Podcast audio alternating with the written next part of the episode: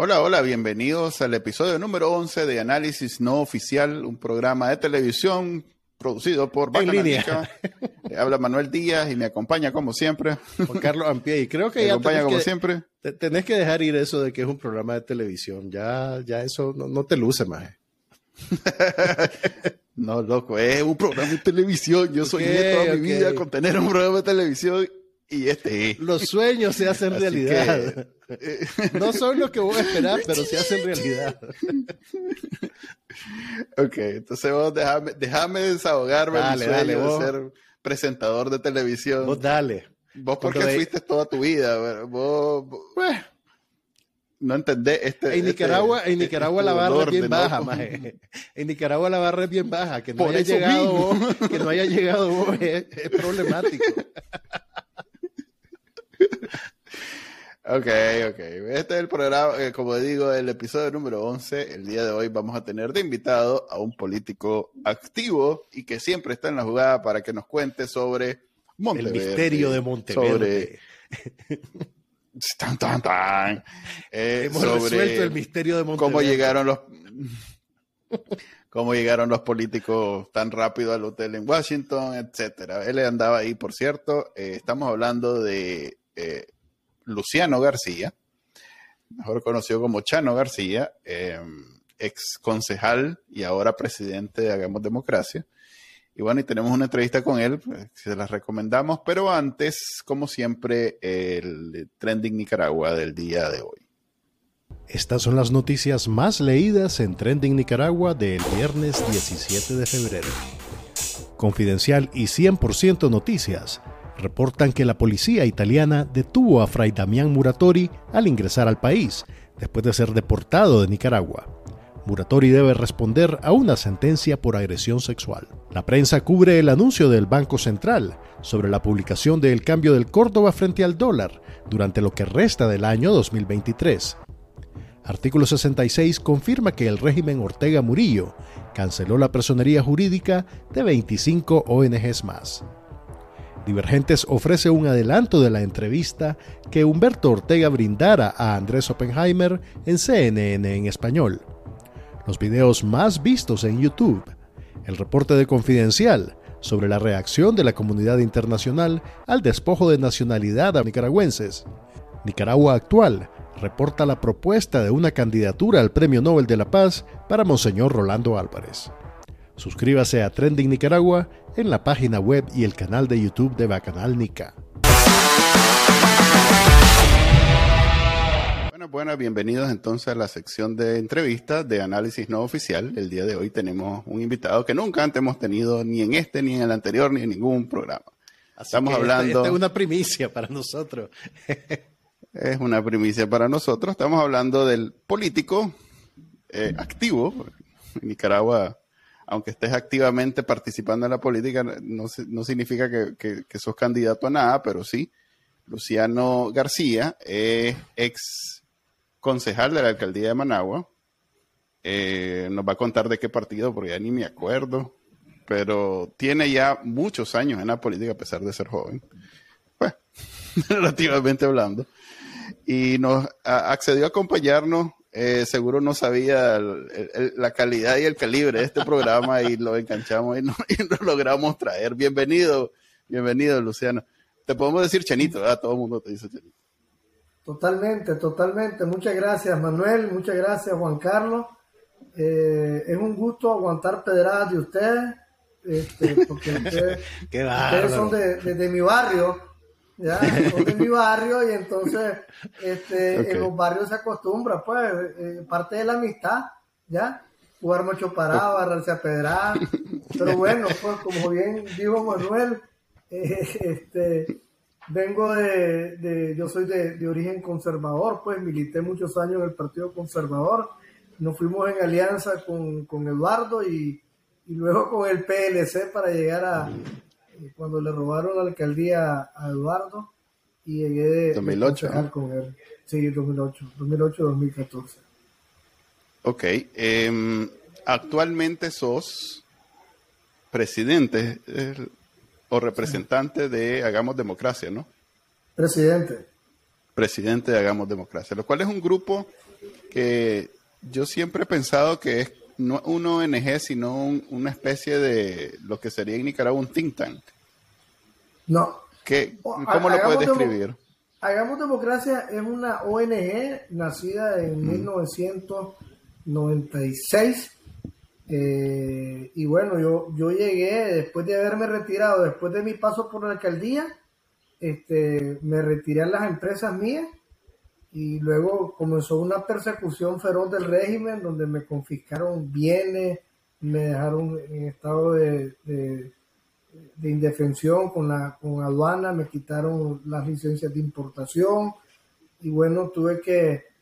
Eh, ellos me obligaron realmente a volver a retomar eso y como yo era miembro de una asamblea de Hagamos Democracia, en, en el 2017 me promovieron para que fuera presidente y entonces volví a tomar la presidencia de Hagamos Democracia. Tomé la presidencia de Hagamos Democracia en una elección.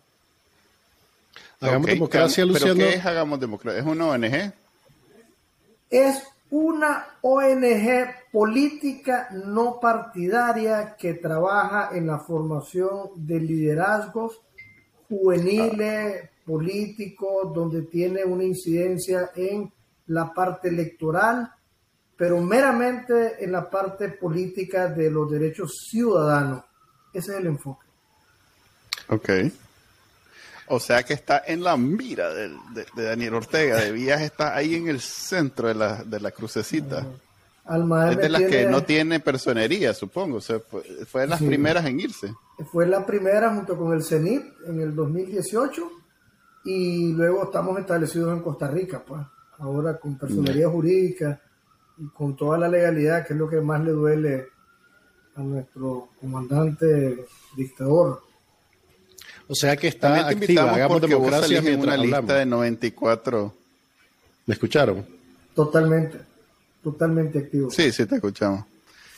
Eh, te decía que eh, también te invitamos porque salí en una lista de 94 personas en la que por alguna razón no sale Juan Carlos, y aquí yo tengo que decir... Eh, protesto, Dale tiempo. Sí, Dale tiempo, dale tiempo. Y hay, hay varios, tampoco, ¿me entendés? Ahí salen varios que No, tampoco, no los que me tampoco te pongas aquí, mira, le falta esto, esto y esto.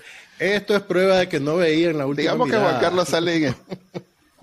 Sí. No veía en la última mirada, hombre. No saben de mí. Ok. okay. Eh, vamos a, este, ok, de esos 94 salí vos, salgo yo, no sale aquí Juan Carlos. Eh, dice que somos, vende, ¿cómo es? Vende patria, no. Eh, traidores a la traicionamos a la patria, traidores a la patria, es que no hubo, no hubo reales en esa traición, entonces no somos vende patria. Pero la, quizás la parte que ahorita más tiene preocupado a todo el mundo. A mí no, porque yo no dejé nada en Nicaragua, pero vos acabas de hablar de que te confiscaron en, ya desde antes. Eh, lo que tiene preocupado mucho de los que salimos en esa lista es la parte de la confiscación de la piñata. Eh, ¿Has escuchado vos de información? O sea, es que es delicado porque no te quiero poner en, eh, en, una situación donde me enumeres todo lo que te pueden robar. Entonces, pero ¿estás preocupado por eso o, te parece que o, ya ese eso ya ya sucedió, pues ya el gobierno se hizo de todo tu todo tu patrimonio y vos ya olvidaste que eso existe en Nicaragua? Mira, eh, efectivamente, este, eh, primero que yo fui confiscado hace 31 años cuando me casé. Este, por, decisión propia, con mi esposa. Ya, entonces... me, hizo pensar cosas. Pues, y, y, luego, pues, o sea, obviamente, eh, en la primera acusación que tuve en el 2018, que, o sea, soy reincidente, ¿ya? Lo que pasa es que tuve una acusación en el 2018 y luego fui amnistiado, ¿ya? Eh, mm. Entonces, en esa se fue la primera oleada de, propiedades, sobre todo en temas de, de bancario y en temas de sociedades. Ya, este, yo ya no tengo nada en Nicaragua, no tenemos absolutamente nada, ya lo perdí. Este, ya lo que perdí, perdí. Como me dijo un amigo, pasemos la página, este, porque ya esto, ya estuvo, ya, ya pasé ese trago amargo, sinceramente. Eh, sí sé eh, lo, lo, lo, mal que se debe sentir mucha de la gente que, que, que, ve cómo sus propiedades se las quitan. Pues, este, pues es horrible cuando tenés una cuenta y te la cierran de la noche a la mañana, pues y te dicen, llegó un juez y no puedo hacer nada, pues te dice el banquero. Eh, bueno, pero, pero realmente ya y no, no me, ya pasé ese trago, ese trago, ya lo pasé.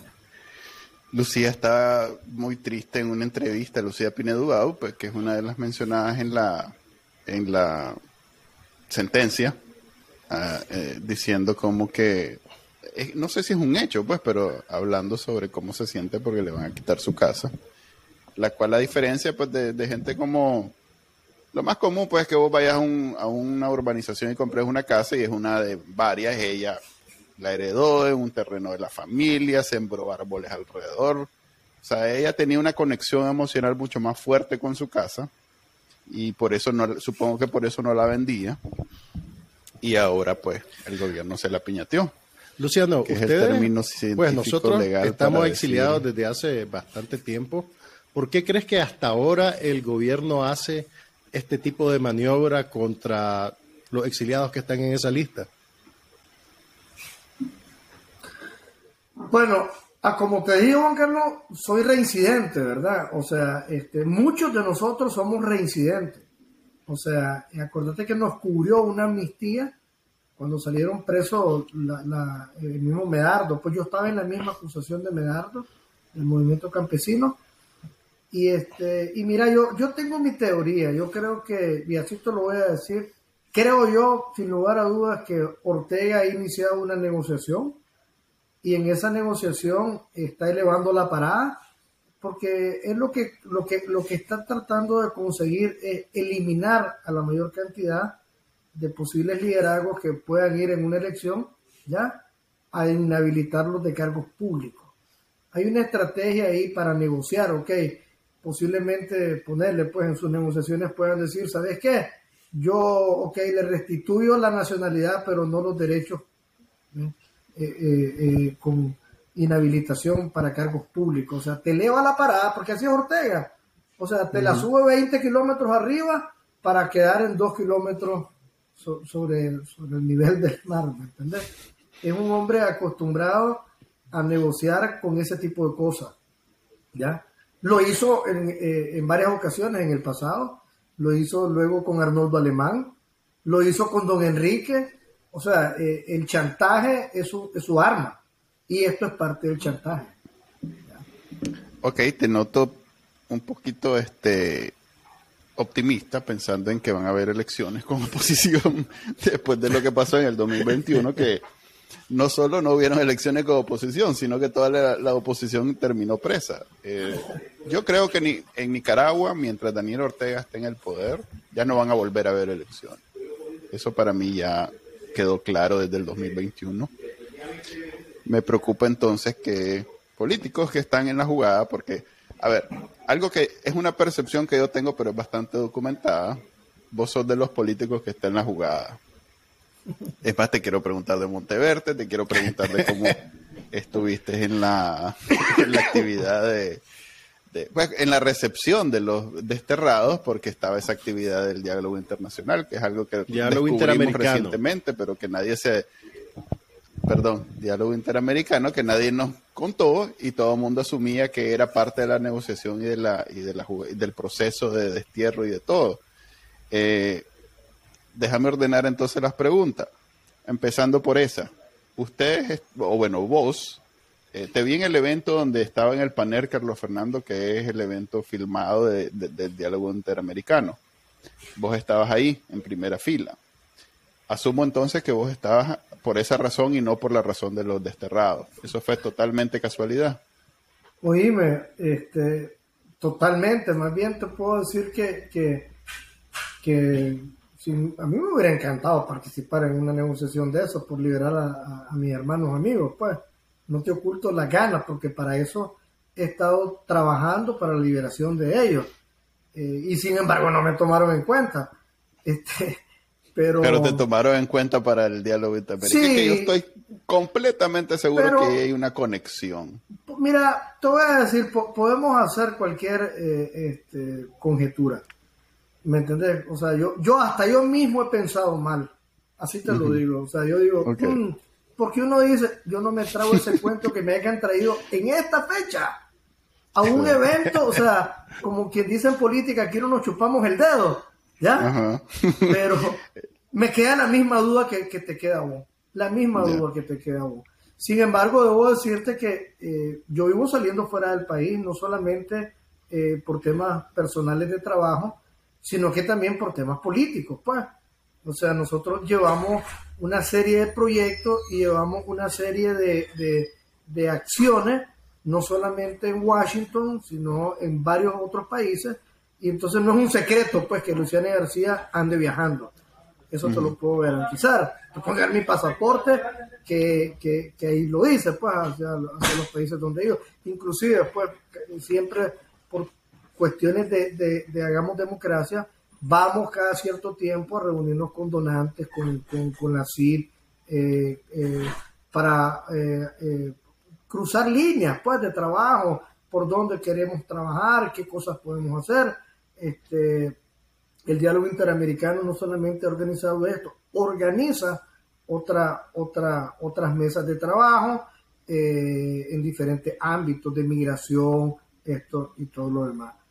Pero sin embargo te digo, yo, al igual que vos, estoy sorprendido. Y me siento orgulloso de ver que me hayan sorprendido. ¿Me entiendes? Porque Chano, ¿y cómo eh, recibiste fue bien en- bonito en- recibir a mis hermanos. ¿En qué momento te di- se dieron cuenta de lo que estaba pasando? ¿Cómo fue ese momento? ¿Cómo lo viviste? Mira, eh, nosotros tuvimos una cena de trabajo el día anterior y alguien dijo ahí, hay movimientos en las cárceles. Imagínate.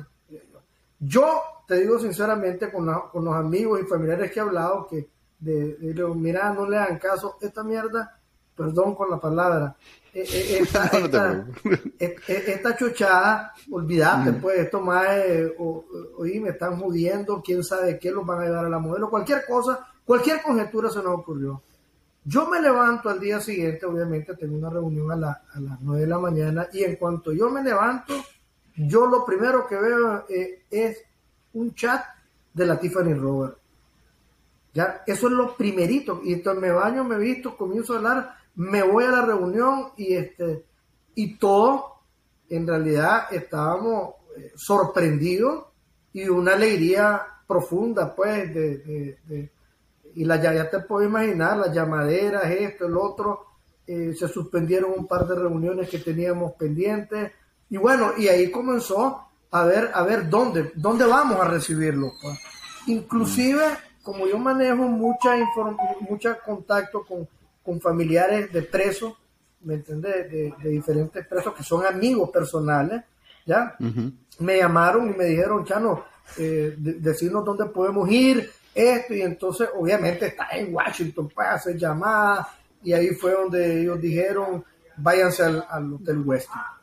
Nosotros llegamos directo al Hotel Westin porque ahí nos dijeron que iban a estar, pues, en el, eh, y yo no sé si había lista, lo único que te puedo decir es que cuando, cuando nosotros entramos, pues, yo- cada quien llegó por su lado, había un, un chele que te decía, ¿qué va, pues? ¿Y usted quién es, pues? Y entonces alguien te reconocía, no, que pase él.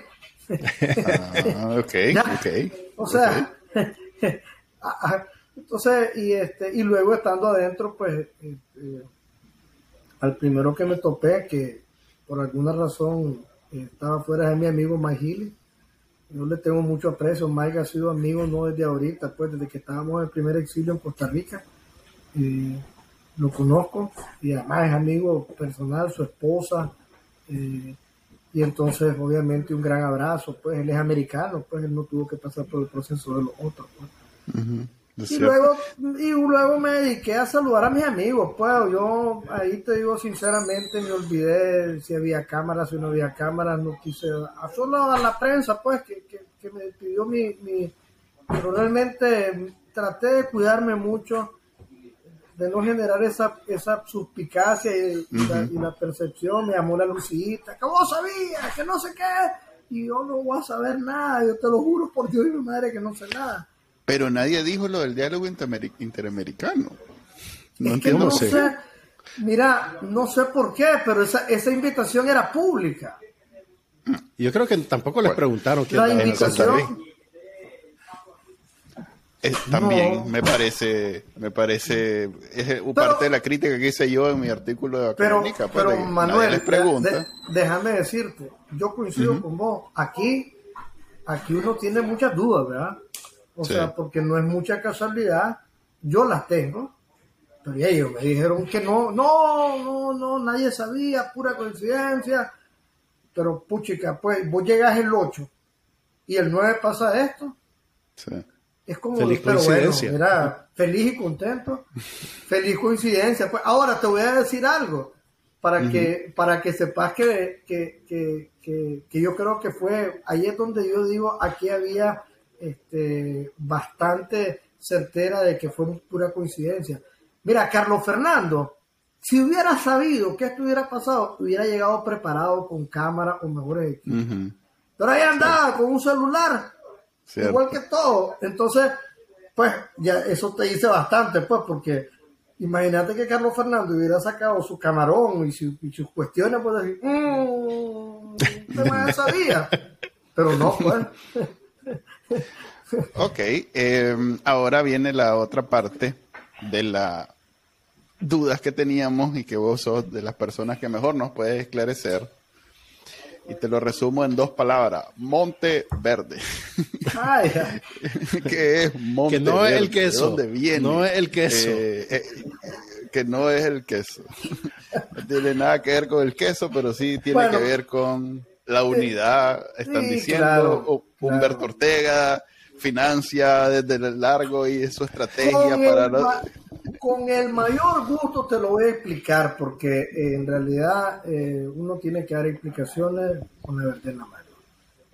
Te voy a decir por qué nace y cómo se le pone ese nombre. Cuando comenzaron a salir todos los liderazgos internos por puntos ciegos y todo lo demás, hubo un grupo de amigos que lo acogimos, desde Doña Kitty hasta los Baltodanos, pasando por el centro, eh, o sea, ahí no se distinguió, no hubo una distinción de que si el que salía era de izquierda, de derecha o de centro, o si era partido político, no, ahí era salvar vidas. Y se les ayudó a muchos de ellos a salir, eh, y no solamente a salir, sino a que tuvieran eh, un estatus migratorio y, que, y, que, y acogerlo, un lugar donde dormir. Parece mentira, pero cuando salís así, lo más importante es tener dónde comer, dónde, dónde vivir y, que tu vida esté, esté segura. Luego, un grupo de, amigos eh, se nos ocurrió la idea de por qué no vemos esta salida como una oportunidad y nos sentamos a hablar eh, para la generación de confianza. Pues, por ejemplo, muchos le resentíamos, por ejemplo, a la Kitty, ¿me entendés? ¿Por qué no hizo tal esto? Y entonces, o, muchos le resentían a LUNAP, ¿me entendés? ¿Por qué, ¿Por qué hiciste esto? O a la coalición, o a la alianza cívica. Entonces, eh, fue sencillo, y es sencillo, pues, lo que hicimos. Nos juntamos, invitamos, hicimos una lista, a ver, a ver, invitemos a la Kitty, invitemos a este, lo invitamos.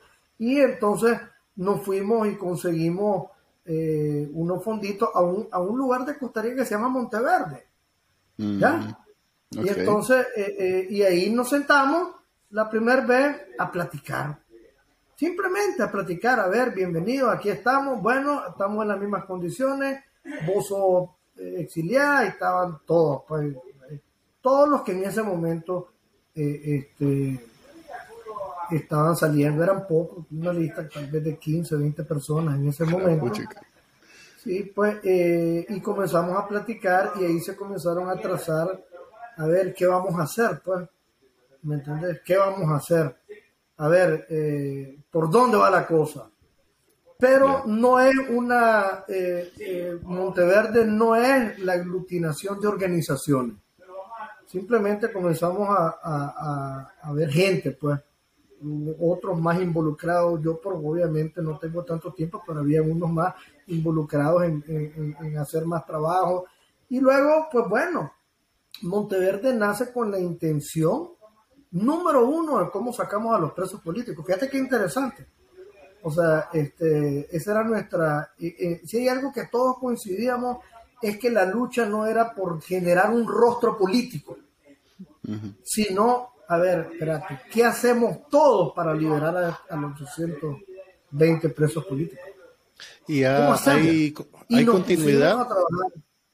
¿Hay continuidad en ese esfuerzo de diálogo que tienen? ¿Se siguen reuniendo?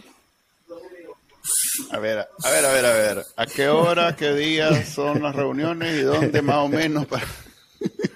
No, no, no, no. Este, mira, te, voy a decir más o menos, y yo lo que creo es que para mí Monteverde va a tener que, morir, porque Monteverde no, no puede generarse como un espacio donde estén eh, las organizaciones.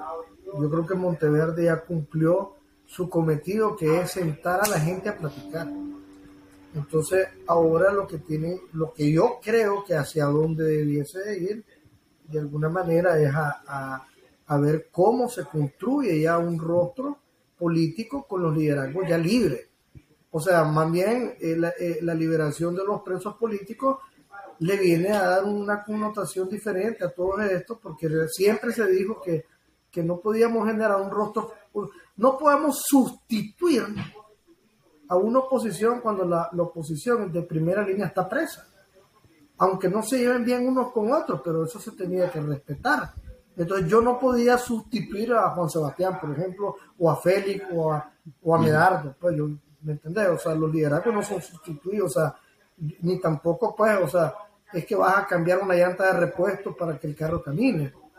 O sea, cada quien tiene su, su, espacio y ahora, ahora lo que, lo que se está, lo que creo yo que se debería trabajar es ver cómo se incorpora a esta gente para que confirmemos a trabajar todos, que ese ha sido el espíritu de muchos nicaragüenses que, los vean reunidos trabajando por Nicaragua. Pues yo eso te iba a preguntar, a eso te iba a preguntar ahora en esta nueva etapa, eh, pues que tuviste la oportunidad de estar ahí, ¿cómo percibiste que era el futuro? Pues, o cómo percibiste que, que es la dinámica de este liderazgo que estaba preso y que ahora salió, que se casualmente se reunió con el liderazgo emergente que estaba mientras no estaban ellos, pues, que sos vos, Doña Kitty, pues sí. Carrión, que es del MRS, este, estaban ahí todas estas representaciones que, que asumieron ese papel mientras ellos estaban presos. ¿Y cómo viste esa interacción? ¿Viste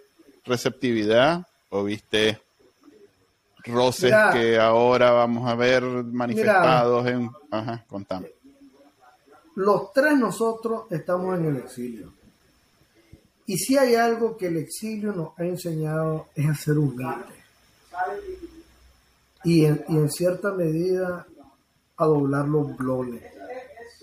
Eso ha ayudado muchísimo para poder platicar. Porque no tenés partido, la Kitty ya no tiene un partido político legalmente constituido. Eh, no están en Nicaragua. Entonces, es mucho más fácil poder hablar cuando te quitaron todo y cuando te golpearon, te corrieron, te amenazaron. Entonces, ese sentimiento de, de, dolor que todos lo hemos sentido, de, saber que de la noche a la mañana pasaste de tu cama, de tu, de tu familia, de tus hijos, a vivir solo y, y a comenzar una nueva vida. Yo creo que eso ha ayudado muchísimo a que pueden... o sea, la solidaridad genera muchos muchos puentes de diálogo, muchos puentes de diálogo. Y eso, desgraciadamente, nos lo dio este golpe duro del exilio. Que no hubiera sido posible en Nicaragua, por supuesto que no. Tuvo que habernos golpeado tanto para que nos soltáramos. Qué bueno, o sea, que o sea que hay algo positivo de todo esto, pues como dicen los chinos, el problema en realidad es una oportunidad. Es correcto. Ok. Luciano, qué bueno. Eh, yo desde aquí veo... O oh, dale, Juan. Eh, no, te iba a preguntar, eh, ¿cometió un error de cálculo Daniel Ortega al liberar a los presos políticos? Porque de alguna manera algunos de ellos van a, me imagino, eventualmente, reforzar, reiniciar sus carreras políticas y, tratar de, articular mejor a la oposición al régimen. Entonces, ¿cómo encajaba eso en el cálculo de Ortega? Pues es un poco desconcertante, creo yo. Mira, yo me he dedicado en los últimos tiempos a entender un poco lo que pasa en el mundo y lo que han hecho otros y por qué lo hacen. Hace poquito con, el tema de, la salida de, los exiliados, de los despatriados, me comencé a revisar en la historia y bueno, Cuba hizo eso con los marielitas. ¿Me entendés? El tema de los marielitas es un tema de, historia. Lo agarró, lo montó en un barco y lo mandó. Pero, o sea, no es eh, la primer vez. ¿Pero les quitó la nacionalidad o no les quitó la nacionalidad? Porque yo, honestamente, pues aquí, aquí confieso mi ignorancia. Yo no, yo no recuerdo o no sé de algún régimen o algún estado que le haya quitado la nacionalidad a tantos ciudadanos de un plumazo. Bueno, no, no recuerdo si... si pues, supongo que Hitler a los judíos que mató no, o sea, asesinó a un, millón, de personas o más. Pero no sé si el, trámite burocrático de quitarle la nacionalidad a alguien sucedió. Ortega, Ortega sí algo que hay que reconocerle es que es calculador y frío. Todo lo que hace tiene un propósito. ¿Me entendés? Entonces, ese propósito de quitarnos y hacerlo, eh, ah, para algo le va a servir. Para algo, para en su mente, ¿verdad? En su mente, para algo le va a servir. Ahora, eh, yo sí creo que eh, yo, yo tengo tres, tres razones por las cuales creo que Ortega hizo esto. La primera razón que yo creo es que tiene presión interna. ¿ya? Hay una presión interna desde ya que a Ortega lo está haciendo eh, liberar presión. O sea, él necesita liberar presión.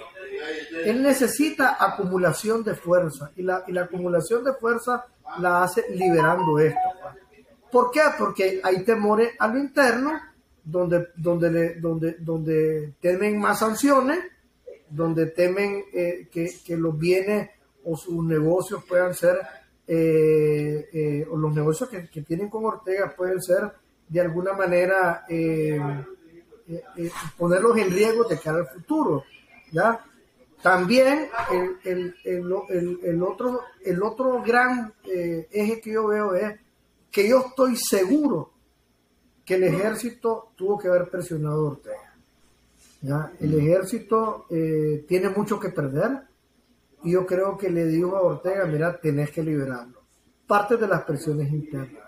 Y lo tercero es que ya esto, este escándalo internacional de los presos políticos ya estaba, ya, ya estaba saliéndose de control a Ortega.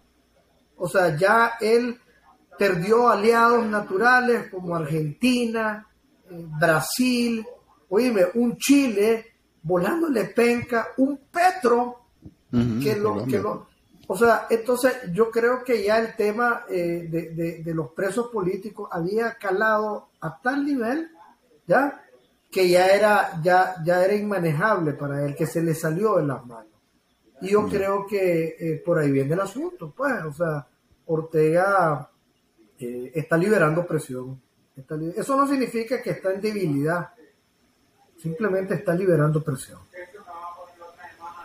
Ok, este es como el chiflidito de la, de la olla de presión, pues cuando están los frijoles ya.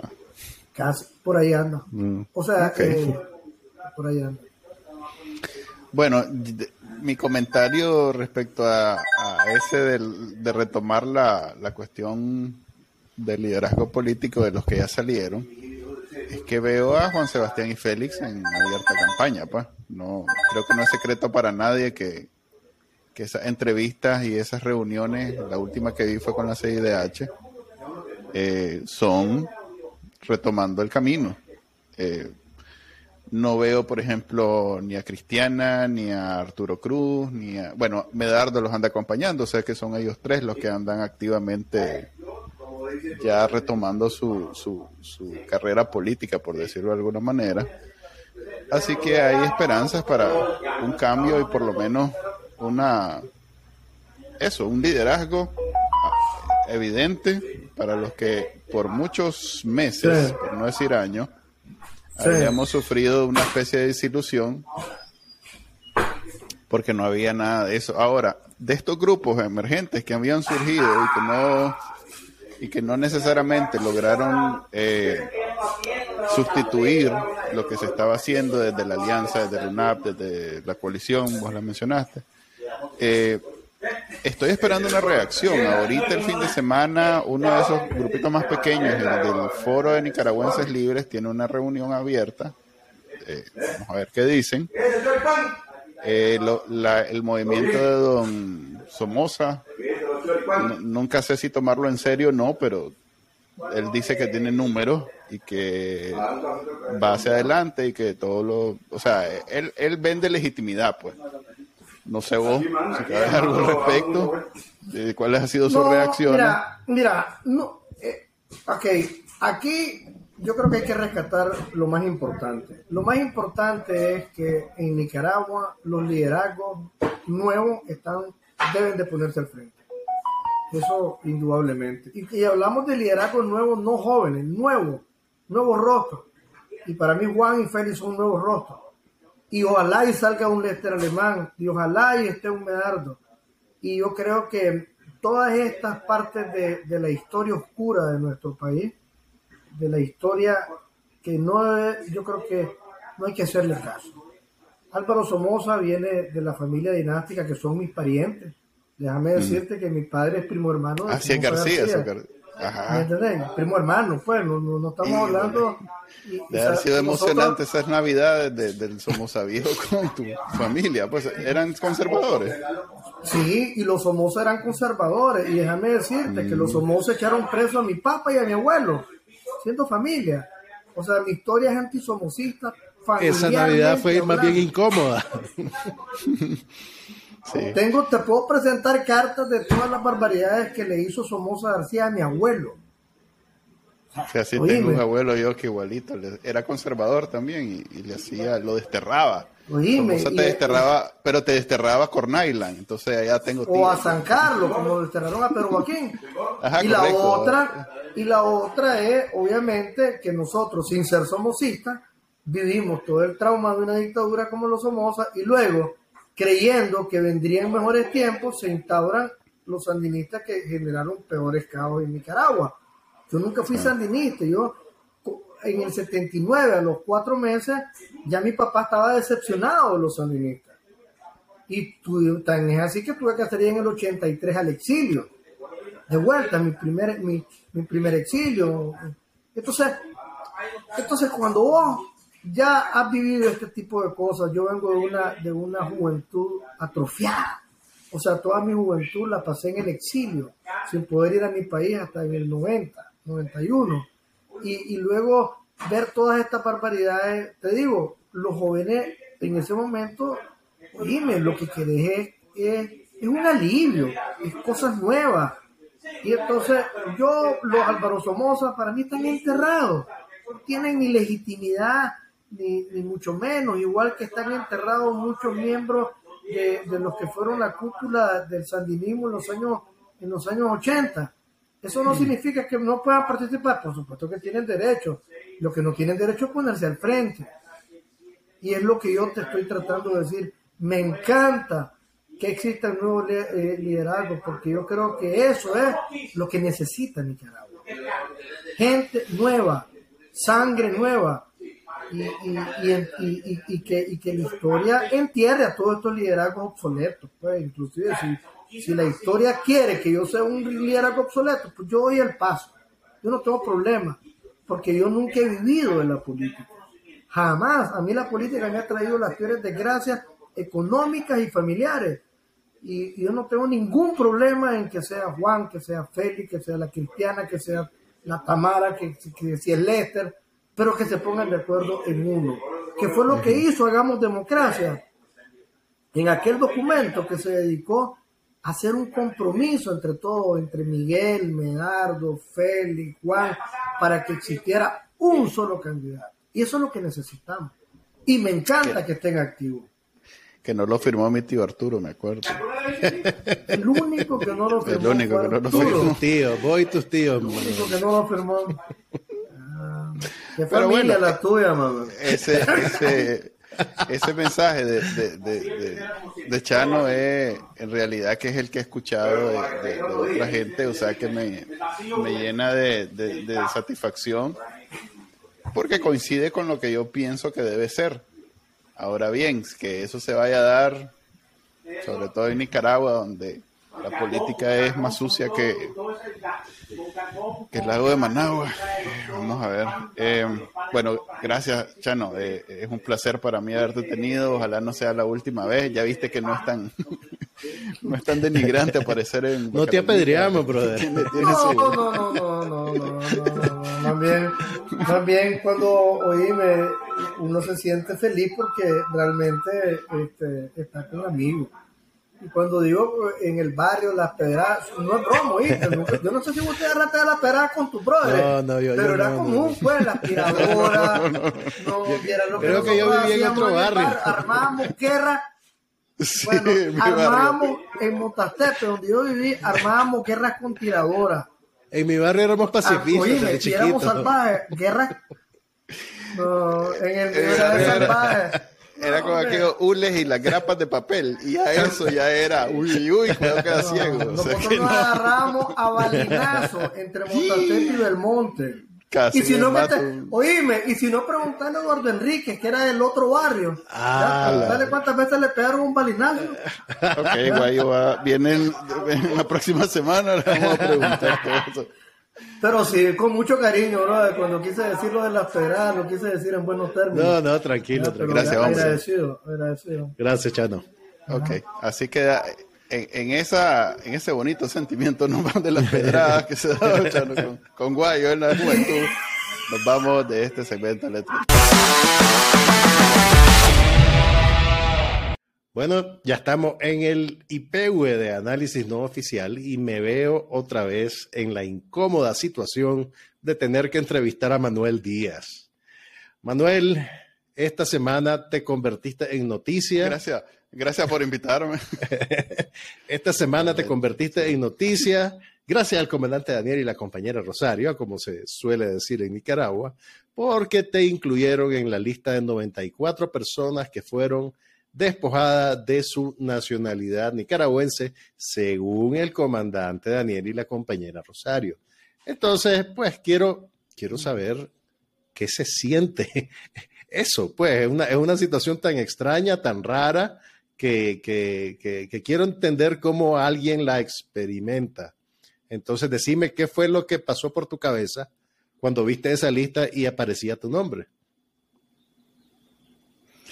Te soy sincero, lo primero que, que me pasaba por la mente era que no salga, que no salga, que no salga. Y lo segundo, ¿por qué no sale Juan Carlos? ¿Por qué Hombre, no sale gracias. Juan Carlos? Las, do- las dos cosas.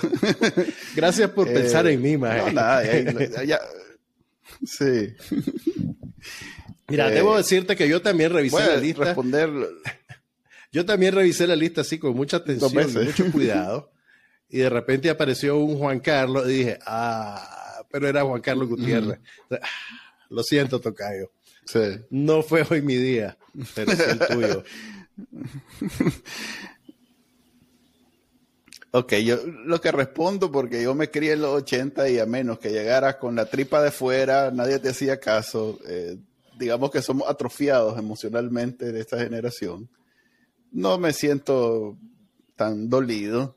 Mm. Eh, sí me preocupa por otras razones, no porque yo en donde estoy, que ya llevo cuatro años viviendo fuera de Nicaragua, me vaya a afectar de, alguna manera. Es más, si, si acaso facilita mi proceso de, de, de- de formalización de, mi vida en Estados Unidos, lo cual pues ya me había resignado que no iba a ser una estadía corta, o sea que no es tan problemático. Em, sobre qué fue lo que realmente nos cayó encima.